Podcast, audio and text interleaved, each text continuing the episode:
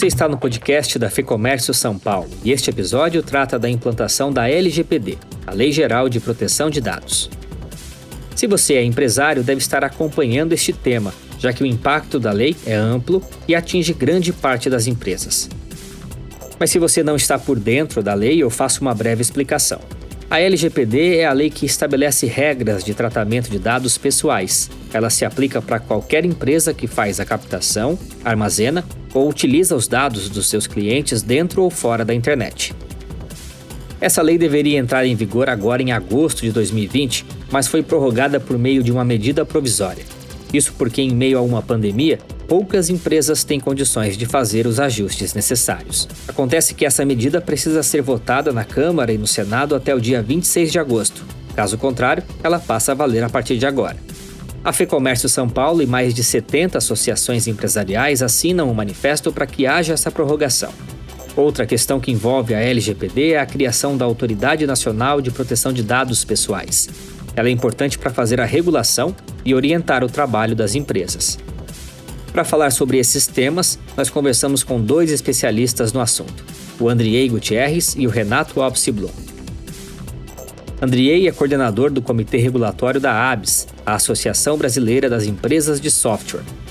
Já o Renato é advogado e consultor da FEComércio São Paulo.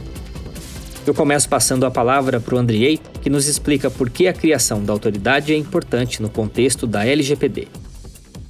Todos vão ser afetados é, no sentido que é, a gente vai ter uma lei entrando em vigor sem ter a regulação dessa lei e sem ter a autoridade responsável pela criação da lei.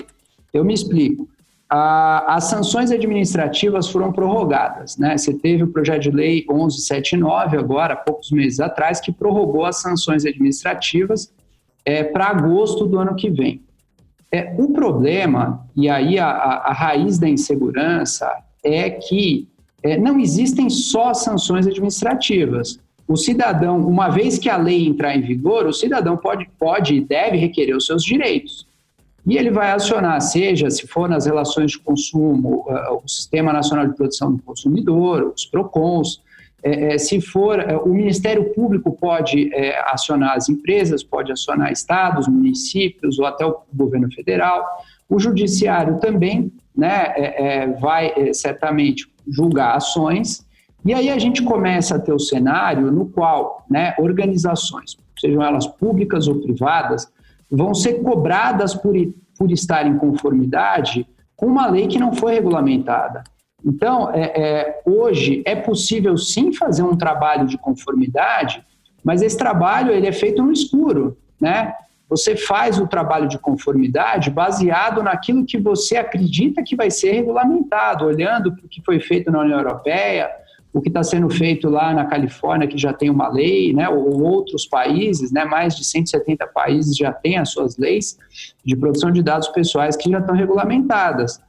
Então, você é, é, não tem como fazer 100% o seu trabalho, né, a sua jornada de conformidade, porque não é possível. Né? Isso não foi definido em regulamento.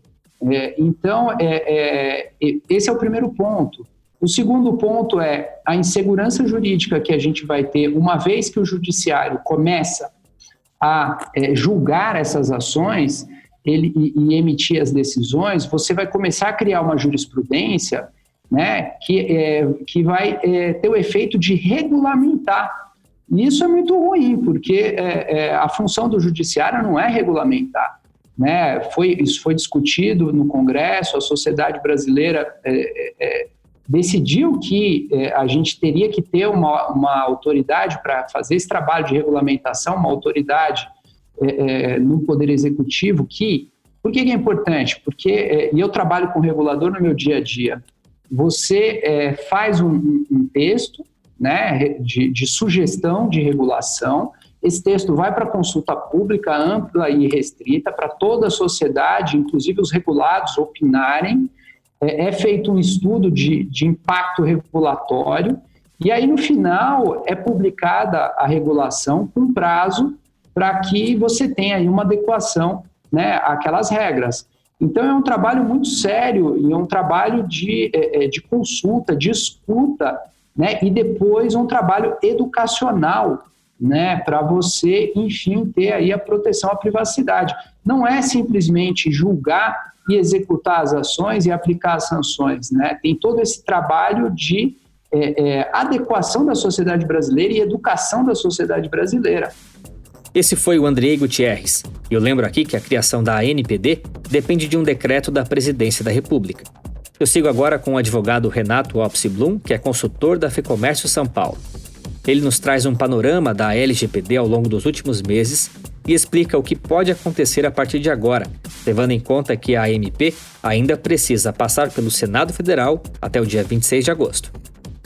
Inicialmente, a previsão era de entrada no dia 16 de agosto, e aí nós tivemos um projeto de lei já aprovado pelo Congresso, e nesse, no momento da, da, da aprovação e da, da, análise do projeto, o presidente baixou uma medida provisória 959 durante o processo legislativo e a medida provisória então ocupou, pelo menos naquele momento, esse espaço jurídico, alterando as datas propostas no projeto de lei. Então, a medida provisória, ainda em vigor, a 959, ela joga o início a entrada em vigor da, da LGPD para o dia 3 de maio de 2021, ano que vem. O que ocorre? O projeto de lei foi aprovado e, na parte com relação à entrada em vigor da LGPD, ele foi aprovado fixando como prazo de entrada o prazo da ANP ainda não apreciada, não aprovada ou não rejeitada. Então, até uma questão curiosa, uma lei condicionando um determinado prazo a uma medida provisória instável, portanto, não, não apreciada, provisória, efetivamente provisória. E algumas situações podem acontecer. A primeira situação é a aprovação da medida, ok, o prazo fica para o dia 3 de maio do ano que vem. Segunda situação, rejeição da medida provisória, e aí o prazo, ele, entre aspas, retroage, volta para o dia 16, portanto, entraria em vigor na prática imediatamente.